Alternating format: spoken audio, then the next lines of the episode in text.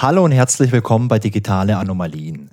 Mein Name ist Wolfgang Schoch und in diesem Podcast erzähle ich Geschichten von Computern und Katastrophen und von allem, was irgendwo dazwischen stattfindet. Hier geht es um die wunderbare Welt der Technik und um all die Geschichten von Fehlern und vom Scheitern. In der heutigen Folge Nummer 32 geht es um Computer, die uns zuhören und Antworten geben und darum, warum das ein Problem sein kann. Heute geht es um intelligente Sprachassistenten. Intelligente Sprachassistenten, die gibt's in der Science Fiction ja schon ziemlich lange. Man denke zum Beispiel an den Computer in Star Trek, der immer irgendwelche Antworten gibt und Befehle ausführt. Oder an HAL 9000 in 2001 Odyssey im Weltraum oder auch an Jarvis aus Iron Man. Das sind immer Systeme, mit denen wir mit unserer Sprache interagieren. Das sind Systeme, die intelligent sind, die teilweise auch wirklich richtige Dialoge mit uns führen und uns dadurch Arbeit abnehmen oder mit Informationen versorgen. Und solche Geräte, die gibt es auch in Wirklichkeit und die meisten von euch kennen sowas, beziehungsweise ich bin sicher, die meisten von euch, die haben auch irgend so eine Art digitalen, intelligenten Sprachassistenten zu Hause oder vielleicht sogar in der Hosentasche. Die Ursprünge von diesen modernen Sprachassistenzsystemen, die wir heute kennen, die reichen zurück in die 1970er Jahre. Damals gab es verschiedene Forschungsprojekte von der DARPA. Die DARPA, das ist die Defense Advanced Research Projects Agency. Das ist eine Forschungseinrichtung vom US-Militär und diese Forschungseinrichtung, die vergibt viele Forschungsprojekte auch für zivile Forschung, also für zivile Auftragsnehmer, die dann eben im Auftrag der DARPA irgendwelche Dinge erforschen. Und in den 1970er Jahren wollte die DARPA Spracherkennung erforschen. Ein Projekt, das damals begonnen wurde und das man heute auch noch kennt, ist das Projekt Dragon Naturally Speaking. Das ist ein Spracherkennungssystem, das kenne ich schon sehr lange, das gibt's auch immer noch. Ich glaube, das gibt's nur für Microsoft Windows. Und das ist ein System, dem kann man einfach Texte diktieren. Diese Texte werden erkannt und man kann damit beispielsweise auch seinen Rechner steuern, indem man da irgendwelche Befehle ausspricht und der Rechner, der erkennt die dann und führt die dann auch aus. Wenn man ein bisschen weitergeht in der Zeit, dann kommen wir irgendwann mal ins Jahr 2007. 2007 wird das Programm Siri von der Firma Siri Incorporated entwickelt. Dieses Siri, das kennt ihr wahrscheinlich von der Firma Apple, denn Apple hat Siri 2010 aufgekauft.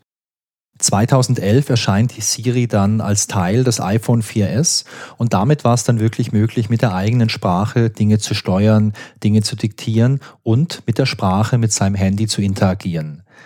2012 erschien dann Google Now, das war quasi das Pendant von Google 2014 erscheint dann Microsoft Cortana. Microsoft Cortana ist quasi die Microsoft-Variante von so einem Sprachassistenzsystem. Lustiger Fun Fact an der Stelle. Cortana ist auch ein intelligenter Computer aus dem Spiel Halo. Halo gehört ja zu Microsoft und ist ein ganz großer Blockbuster auf der Xbox. Und da war es natürlich lustig, dass man jetzt dieses intelligente System, diese künstliche Intelligenz, die in dem Spiel eine große Rolle spielt, quasi als Vorbild nimmt für das eigene intelligente Spracherkennungssystem, das es dann auf Windows gab. 2015 erschien dann Amazon Alexa als Teil von diesen Amazon Echo Lautsprechern. Heutzutage gibt es da ja relativ viele unterschiedliche Modelle, also von so ganz kleinen Geräten, mit denen man eigentlich nur ja, Befehle eingeben kann und vielleicht irgendwie eine Antwort bekommt, bis hin zu ganz großen Geräten, mit denen man auch ganz ordentlich Musik hören kann. 2016, also ein Jahr später, gibt es dann von Google nochmal eine neue Entwicklung. Und zwar gibt es da von Google den Google Assistant.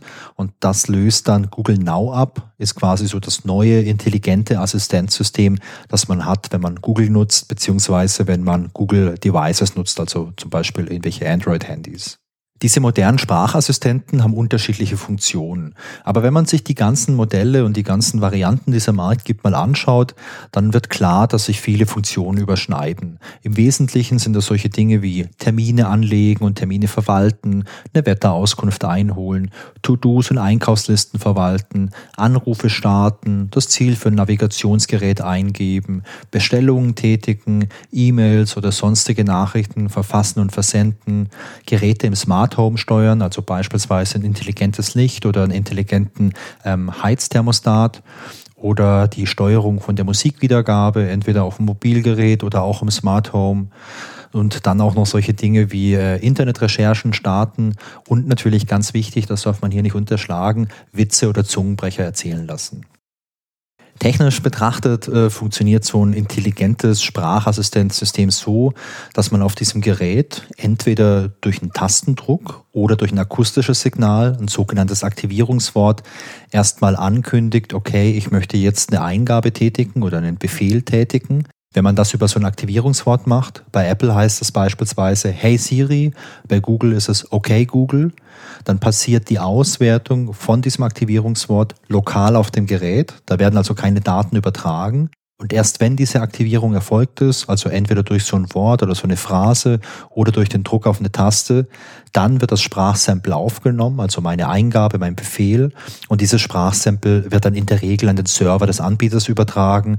Dort wird dieses Sample dann verarbeitet, also man konvertiert das erstmal in Text, also man macht so eine Spracherkennung und diesen Text, den kann man dann weiterverarbeiten mit Methoden der NLP, also der Natural Language Processing, also der Verarbeitung von natürlicher Sprache. Damit kann man solche Sätze oder solche Aussagen interpretieren, kann da einfach Bedeutung reingeben, also Semantik. Und dieses aufbereitete Sprachsample beziehungsweise diese aufbereitete Eingabe des Users, die wird dann an den gewünschten Dienst weitergegeben, also beispielsweise beispielsweise Wetterinfo oder Steuerung vom Smart Home oder irgendwas anderes. Und das Ergebnis von diesem Dienst, naja, das wird dann an den Client zurückgeliefert und dann sehe ich das auf meinem Handy. Also ich nehme beispielsweise mein iPhone und sage, hey Siri, wie wird das Wetter morgen? Dann wird Siri aktiviert dieser Satz, wie wird das Wetter morgen, der wird an Apple übertragen. Die Server von Apple, die analysieren das und die erkennen, wie ist vielleicht eine Frage. Wetter ist einfach ein Konzept, das man kennt. Und morgen, das ist eine Zeitangabe, das kann man auch erkennen. Und daraus kann man dann im Prinzip Schlussfolgern, okay, ich möchte eine Wetterauskunft für morgen haben. Und dann nehme ich das Ganze übergebe das an so einen Wetterservice und sage, hey Wetterservice, wie ist denn das Wetter für morgen? Okay, sonnig, super. Und das Ergebnis wird mir dann zurückgeliefert. Moderne Systeme können übrigens auch teilweise Rückfragen stellen. Das ist manchmal ja auch ganz sinnvoll. Wenn ich jetzt also frage, wie wird das Wetter morgen, dann könnte das System rückfragen, Wolfgang, wo da, wo du gerade bist oder da, wo du normalerweise arbeitest oder ich habe in deinem Kalender gesehen, dass du morgen eine Reise nach Hamburg geplant hast, möchtest du wissen, wie das Wetter in Hamburg wird. Also solche Systeme, sowas gibt es teilweise und das kann natürlich auch super nützlich sein im Background, also diese ganze Verarbeitung von den ganzen Daten und die Interpretation von meiner Eingabe, das ist eine Kombination aus künstlicher Intelligenz, Machine Learning und auch einigen Regeln. Und damit versucht man, möglichst gute Ergebnisse zu liefern. Es ist also nicht nur ein großes KI-System, das alles macht, sondern in der Regel sind es einfach verschiedene Systeme, die spezialisiert sind auf verschiedene Dinge. Und da versucht man einfach im laufenden Betrieb Betrieb immer wieder auch mal ein bisschen was nachzuregulieren, um möglichst gute Ergebnisse zu erreichen. Also das klingt ja eigentlich alles ganz gut. Solche Sprachassistenzsysteme, die können uns den Alltag total erleichtern und können uns wirklich wahrscheinlich auch viel Zeit sparen, weil wir einfach unser Smartphone immer dabei haben und jedes Mal, wenn wir eine Idee haben für irgendetwas, das getan werden muss, dann können wir es einfach reinsprechen. Oder wir nutzen unsere Smartwatch, das ist vielleicht noch einfacher. Da müssen wir nicht mal das Gerät aus der Tasche nehmen und jedes Mal, wenn wir die Idee haben, hey, ich brauche was für meinen Einkaufszettel, ich muss noch kurz eine Kurznachricht an meine Freundin schicken oder irgendwas, dann sagen wir das unserem Assistenten und wir können uns darauf verlassen, dass das auch alles ordentlich gemacht wird, denn der Assistent, der ist intelligent und von einem intelligenten Assistenten kann man ja mindestens das erwarten. Eine spannende Frage ist jetzt ja, was kann denn da eigentlich alles schiefgehen? Also so ein Beispiel wie, hey Siri, wie ist denn das Wetter für Karlsruhe morgen? Und Siri schaut nach und entdeckt, hey, es gibt auch ein Karlsruhe in Amerika, denn kleiner Fun Fact, ich habe mal in einem Projekt gearbeitet, wo wir sehr viel mit so Geodaten gearbeitet haben und da habe ich für mich so festgestellt, jeden Ort der Welt, den gibt's auch einmal als ganz kleines Nest irgendwo in den USA zum Beispiel auch Karlsruhe. Und da könnte Siri jetzt ja so eine Fehlinterpretation machen und mir fehlerhafte Informationen zurückliefern. Okay, in dem Fall wäre es wahrscheinlich nicht so super schlimm, aber die Frage ist ja trotzdem interessant was kann eigentlich alles schiefgehen? Wie gesagt, ein Risiko, das sind einfach fehlerhafte Antworten. Das liegt daran, dass ich als User ja beliebige Eingaben tätigen kann. Denn ich kann ja alles hier eingeben in das System, was ich mit meiner Stimme irgendwie tun kann. Für ein System bedeutet das, dass der Input, den das System bekommt, der ist unerwartet. Man kann sich auf nichts verlassen. Man kann nicht sagen, beispielsweise, es ist nur Text oder es sind nur Zahlen oder der Input besteht immer nur aus maximal fünf Worten. Das ist eine riesengroße Blackbox für so eine Entwicklung von dem System. Und deswegen die ganzen Entwicklerinnen und Entwickler, die daran arbeiten, die können nicht wissen, was passiert. Und egal wie gut die sind, und höchstwahrscheinlich arbeiten bei den großen Firmen lauter richtig, richtig gute Leute, aber es gibt immer noch so einen Bereich, wo man es nicht weiß. Und Menschen machen immer Fehler. Deswegen die Wahrscheinlichkeit, dass man irgendeinen Fehler macht, der daraufhin zurückzuführen ist, dass man irgendwie so eine Eingabe bekommt, mit der man nie gerechnet hatte, der ist natürlich vorhanden. Ist vielleicht nicht riesengroß, aber ist vorhanden. Dazu kommt noch was anderes. Wenn wir mit unserer Stimme interagieren, dann gibt es ja auch immer solche Undeutlichkeiten. Also man spricht undeutlich, man hat vielleicht einen Dialekt oder eine regionale Färbung. Und auch da kann man natürlich bei der Entwicklung eines Systems, man arbeitet hier wahrscheinlich mit irgendwelchen Machine Learning Ansätzen, das heißt man hat ganz viele Sprachbeispiele. Aber auch da kann es natürlich Dinge geben, die jetzt vielleicht durch solche Trainingsdaten gar nicht abgedeckt sind. Weil vielleicht jemand kommt, der hat eine Sprachstörung oder der hat sich irgendwas Komisches angewöhnt in seiner Sprache. Und das ist so komisch oder so außergewöhnlich, dass man das einfach noch nie kannte. Das ist ein bisschen wie mein erstes Beispiel mit diesen beliebigen Eingaben, die erfolgen können. Aber bei einer Sprache ist klar, jeder spricht ein bisschen anders und es gibt da sicherlich auch ganz krasse Ausreißer. Eine weitere Besonderheit in unserer Sprache ist ihre Mehrdeutigkeit. Man kennt ja vielleicht diese Teekesselchen beziehungsweise Homonyme, also Worte, die unterschiedliche Bedeutung haben. Im Deutschen wäre beispielsweise Bank so ein Homonym. Die Bank, das ist ein Sitzmöbel, da kann ich mich draufsetzen. Oder die Bank ist ein Geldinstitut, da kann ich mein Geld anlegen. Und äh, das macht es für ein System natürlich schwierig. Klar, du hast ein bisschen Kontext, den du auswerten kannst, denn ich sage ja nicht nur ein Wort als Befehl, so, hey Siri Bank, okay, da ist es völlig egal, was ich meine. Äh, Siri tut sich da wahrscheinlich sehr schwer mit einer Interpretation. Aber ich sage ja in der Regel sowas wie, hey Siri, wo ist die nächste Bank oder wo ist die nächste Dresdner Bank oder was es sonst noch so gibt. Und dann hat man vielleicht ein bisschen Kontext und kann dann irgendwie eine Schlussfolgerung machen oder kann abwägen, was ist am wahrscheinlichsten etc. Aber auch hier, Mehrdeutigkeit der Sprache macht es natürlich für so ein System sehr schwer, eine vernünftige Interpretation beziehungsweise eine richtige, für mich als User richtige Interpretation anzufertigen. Und dann gibt's noch so technische Sachen wie jetzt, es kann Probleme mit meiner Internetverbindung geben, die ist vielleicht sehr schwach, deswegen funktioniert das überhaupt nicht. Oder, und da werden wir im Folgenden auch nochmal drauf kommen, die Antwort, die ich bekomme, die bezieht sich auf irgendwelche Daten, die man im Internet gefunden hat. Denn die großen Systeme, sei es jetzt bei Apple, bei Google, bei Amazon und so weiter, die beantworten mir ja Fragen.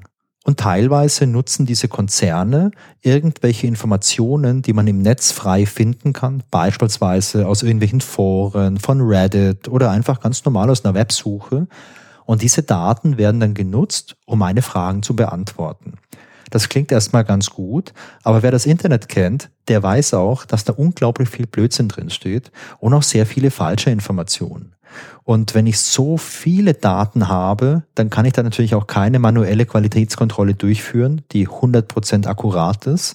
Deswegen habe ich auch wenn ich irgendwelche Fragen beantwortet bekomme oder irgendwelche Anfragen an so ein System stelle, dass mir dieses System beantwortet, auch immer noch diese Unsicherheit, okay, kann ich diesen Informationen eigentlich jetzt wirklich trauen? Sind die verlässlich? Auch hier bei der Wetterprognose ist es vielleicht nicht so super, super wichtig oder so super tragisch, wenn die Daten irgendwie nicht so korrekt sind. Aber es mag auch andere Situationen geben, wo da die, ja, die Auswirkung durchaus größer ist. Okay, aber was kann daraus eigentlich passieren? Ich persönlich nutze beispielsweise mein iPhone immer, um mittels Siri irgendwelche Dinge auf meine Einkaufsliste zu packen. Und da passiert es immer wieder mal, dass ich irgendwas diktiere und dann schaue ich später mal drauf, vor allem wenn ich dann halt im Laden bin und einkaufen möchte. Und dann frage ich mich manchmal schon, hey, puh, was hast du da auf deiner Einkaufsliste?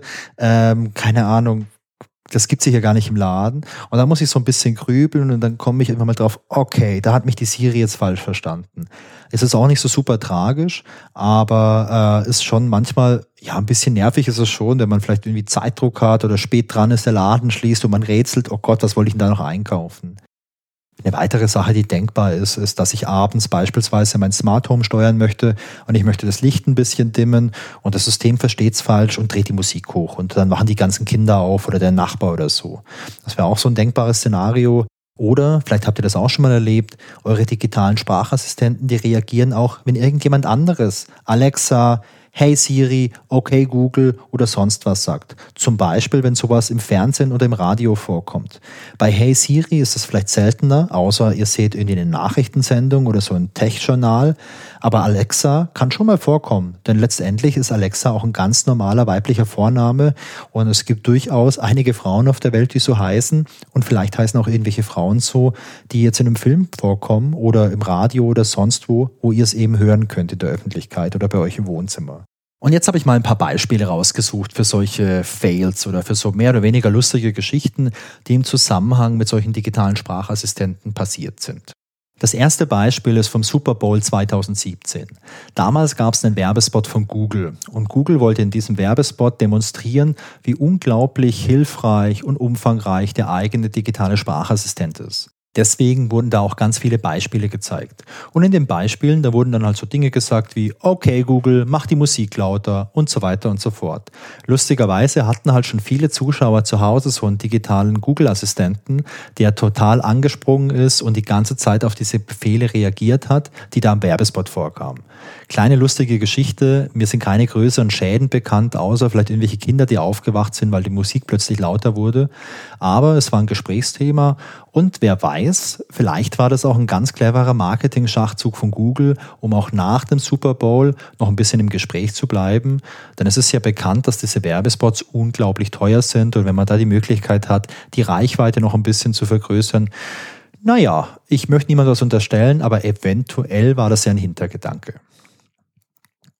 2017 gab es einen Fall, da hat ein sechsjähriges Mädchen bei Amazon Alexa ein Puppenhaus und zwei Kilo Kekse bestellt. Die Familie, die ist überrascht, als plötzlich das Paket kommt. Sie schauen sich das Paket an.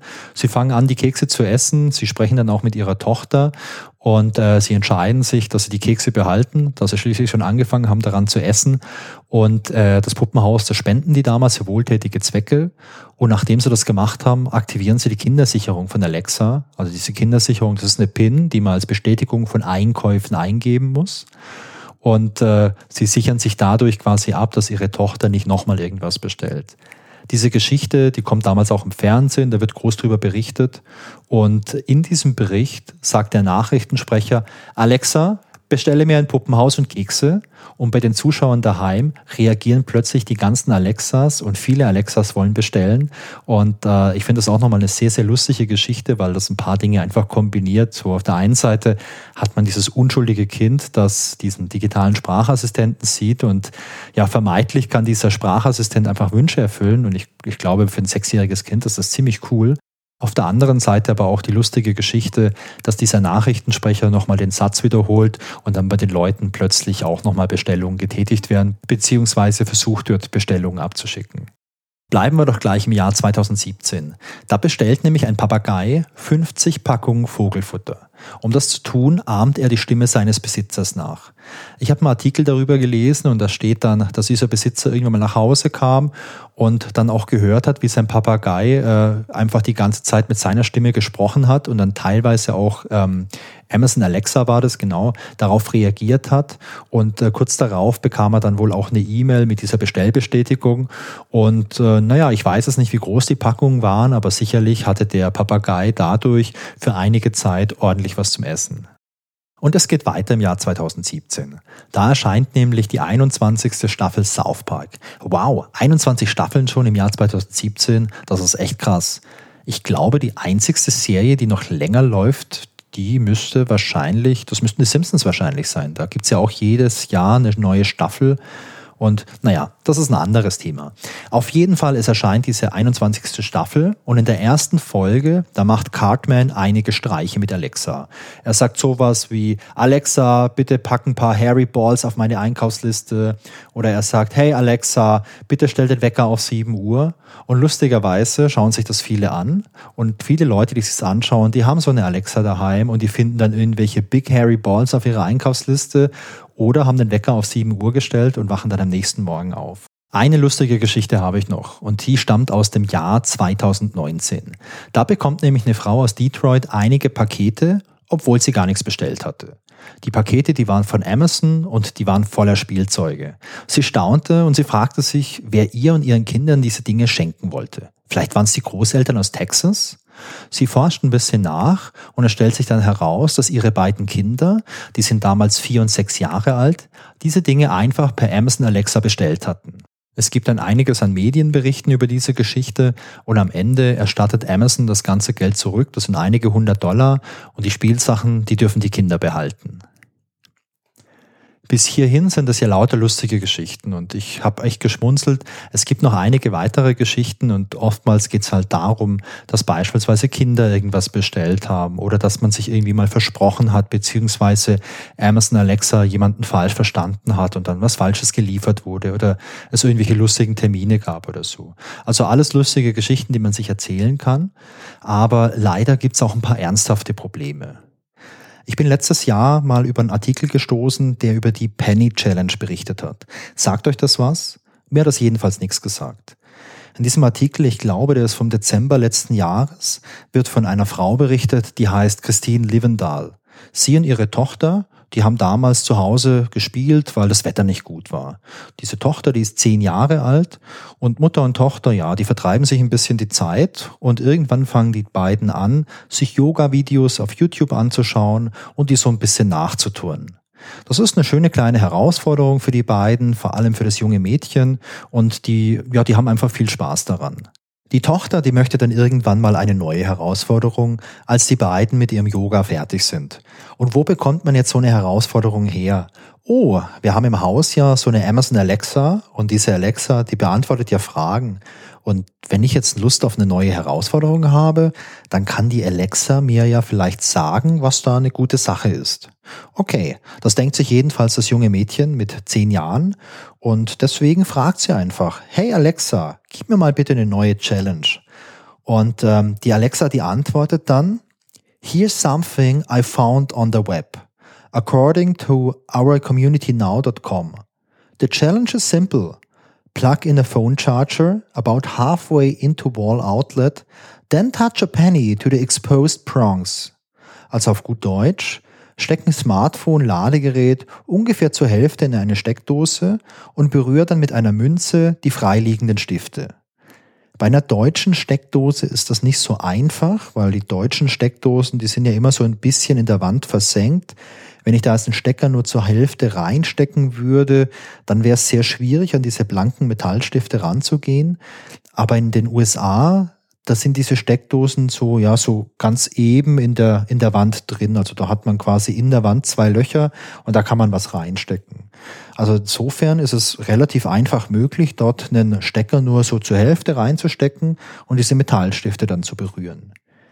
Dieser Vorschlag, der dem Mädchen da unterbreitet wird, der nennt sich Penny Challenge und anscheinend ist der über TikTok und andere sozialen Medien sehr bekannt. Die Mutter vom Mädchen, die hört die Antwort von Alexa und sie unterbricht dann gleich. Nein, Alexa, nein. Das Mädchen äh, ist auch noch ganz verdutzt und äh, sie folgt auch nicht dem Vorschlag von Alexa. Dem Mädchen passiert nichts. Die beiden, die sprechen dann später drüber. Also das Mädchen und ihre Mutter. Ihre Mutter sagt später auch, hey, meine Tochter, die ist wirklich smart genug, um so einen Quatsch nicht zu machen. Aber wie sieht's denn eigentlich mit anderen Kindern aus? Diese sogenannte Penny Challenge, die wird oft als Mutprobe angepriesen, aber wenn man ehrlich ist, dann ist das eher eine Intelligenzprobe. Denn wenn ich diesen Stecker nur zur Hälfte reinstecke, dann ist auf beiden Metallstiften einfach eine Spannung drauf. Wenn ich jetzt mit einer Münze rangehe, dann gibt's einen Kurzschluss. Im besten Fall bekomme ich nur einen Stromschlag, der schmerzhaft ist. Im schlechtesten Fall bin ich tot.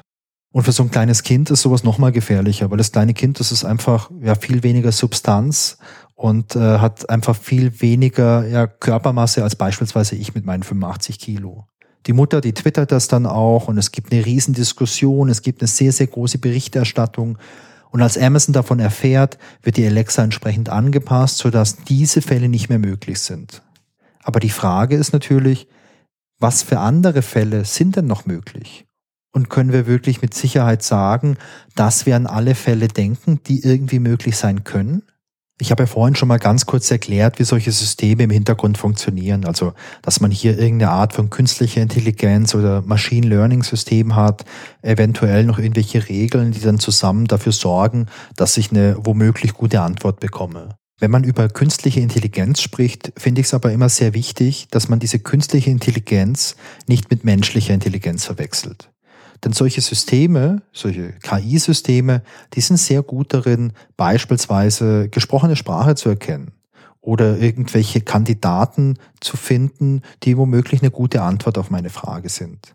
Denn solche Systeme, die sind immer sehr gut darin, wenn sie in dem Bereich unterwegs sind, für den sie entwickelt wurden. Also beispielsweise gesprochene Sprache erkennen, Fragen beantworten, Befehle in meinem Text zu identifizieren etc.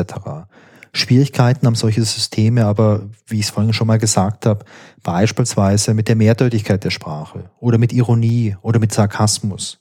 Uns Menschen fällt sowas meist sehr leicht. Jetzt nicht allen Menschen, ich kenne auch Menschen, die können mit Ironie gar nicht umgehen oder auch mit Sarkasmus gar nicht umgehen.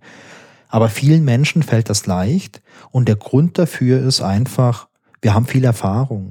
Wir sind vielleicht 10, 20, 30, 40 Jahre alt und wir lernen in dieser Zeit extrem viel über Sprache und Kommunikation, weil wir ja mehr oder weniger jeden Tag kommunizieren. Und wir kommunizieren über unterschiedlichste Dinge. Neben unserer reinen Kommunikation machen wir aber auch noch andere Erfahrungen, die wir zusammenbringen.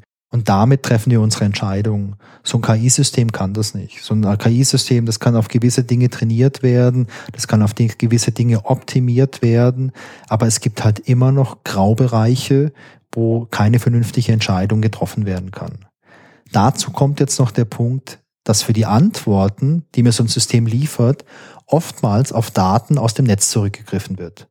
Und diese Daten, die sind halt nicht immer ausgewogen. Ich habe keine Sicherheit, dass es sich um Fake News oder Falschmeldungen handelt. Und es gibt auch gar keine ethische Bewertung. Beispielsweise diese Penny Challenge. War das eine Challenge? Ja, klar, war es definitiv. Es ist eine Mutprobe, da wird auch viel drüber diskutiert. Es gibt auf TikTok und auf anderen Plattformen viele Videos, wo irgendwelche Leute sowas machen.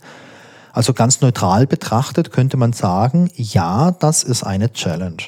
Aber wurde hier irgendeine ja, ethische Bewertung vorgenommen oder eine sicherheitsrelevante Bewertung oder wurde abgewogen, dass das eine Information ist, die für ein zehnjähriges Mädchen geeignet ist? Nee, das wurde nicht gemacht. Und das ist für mich halt ein riesengroßes Problem. So dieser menschliche Faktor, so die menschliche Kreativität oder Intuition oder die ja, dieses Verständnis für ethische Entscheidungen, das fehlt einfach solchen Systemen. Und während es für einen Erwachsenen gut möglich ist, so eine Penny Challenge als richtig dumme Idee zu identifizieren, funktioniert sowas wahrscheinlich mit vielen Kindern nicht. Also das Kind in der Story hier, ähm, laut Mutter hätte das Kind sowas nie gemacht, weil es wohl super vernünftig war und das ist eine gute Sache. Aber ich glaube, dass halt nicht alle zehnjährigen Kinder so super vernünftig sind. Diese Sprachassistenzsysteme, die bieten uns allen nämlich einen ganz neuen Zugang zu Informationen durch die Sprache. Und das ist ein ziemlich direkter Zugang. Ich finde, dass die Sprache und die sprachliche Kommunikation gleich mal, ja, ganz viel Vertrauen schafft. Hey, wenn mir das jemand sagt, ähm, das muss gut sein. Warum soll mich jemand anlügen? Und Kinder, die glauben ja auch mal gern, wenn man denen was sagt. Also ich meine, wie viele Erwachsene ärgern mal ihre Kinder oder erzählen denen irgendwelche Geschichten vom Weihnachtsmann oder vom Christkind. Und kleine Kinder, die glauben ja an den Weihnachtsmann, weil warum soll Mama und Papa lügen? Warum denn? Wenn es den Weihnachtsmann gibt, dann gibt's dann halt einfach. Ist doch cool. Aber diese Systeme, die, ähm, die bieten jetzt Kindern plötzlich so einen Zugang zu Informationen, die vielleicht gar nicht geeignet sind für diese Kinder, aber sie bieten halt keine Filtermöglichkeit. Bei klassischem Content kann ich filtern, kann ich eine Kindersicherung einbauen, kann ich sagen, okay, bitte keine Musik abspielen lassen in meinem Smart Home System, keine Musik abspielen lassen, die explicit ist. Oder bitte hier keine Videos von irgendwelchen Streaming-Anbietern abspielen lassen, die FSK 16 oder 18 sind. Das kann ich ja schon machen. Der ganze Content, der ist ja klassifiziert. Ich habe diese Meta-Information FSK, kann ich ganz einfach filtern. Aber wenn ich jetzt wirklich auf so einen Web-Content äh, zugreifen möchte, dann ist das halt super, super schwierig. Vor allem, weil ich ja hier bewerten müsste, ist es geeignet oder ist es nicht geeignet. Dazu kommt auch noch, wenn ich jetzt ganz normal im Browser suche, und das betrifft es nicht nur Kinder, sondern auch Erwachsene natürlich, und ich mache eine Websuche beispielsweise bei Google, dann sehe ich ja auf meiner ersten Seite direkt mal zehn Ergebnisse. Und ich kann die jetzt als Mensch auch einfach mal so ein bisschen abscannen und auch mal beurteilen und mir vielleicht selber direkt mal so einen kleinen Eindruck verschaffen, so hey, kann das Top-1-Ergebnis seriös sein? Oder ist es einfach nur mit ganz viel so SEO-Alchemie irgendwie auf Platz 1 gepusht? Und in Wirklichkeit ist es Blödsinn.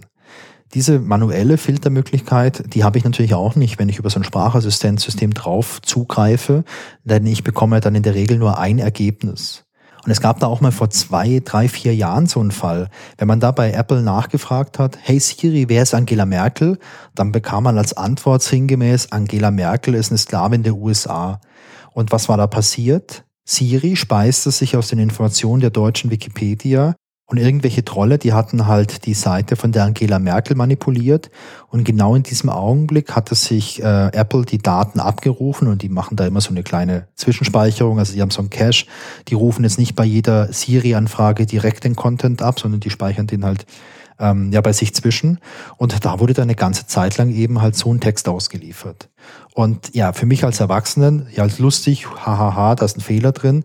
Aber jetzt vielleicht für ein kleines Kind äh, ist es vielleicht einfach, äh, ja, verlässlich einfach, eine verlässliche Information. Und ganz ehrlich, es geht ja nicht nur um Kinder. Es gibt ja auch erwachsene Menschen, die vielleicht jetzt nicht so kritisch mit irgendwelchen Informationen umgehen und da einfach ein hohes Vertrauen haben.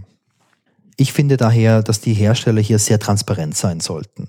Die sollten transparent zeigen, wie diese Systeme funktionieren und woher die Daten kommen und auf welcher Basis und welchen Regeln Informationen ausgewählt werden können. Natürlich, niemand verlangt hier, dass irgendwelche Geschäftsgeheimnisse veröffentlicht werden.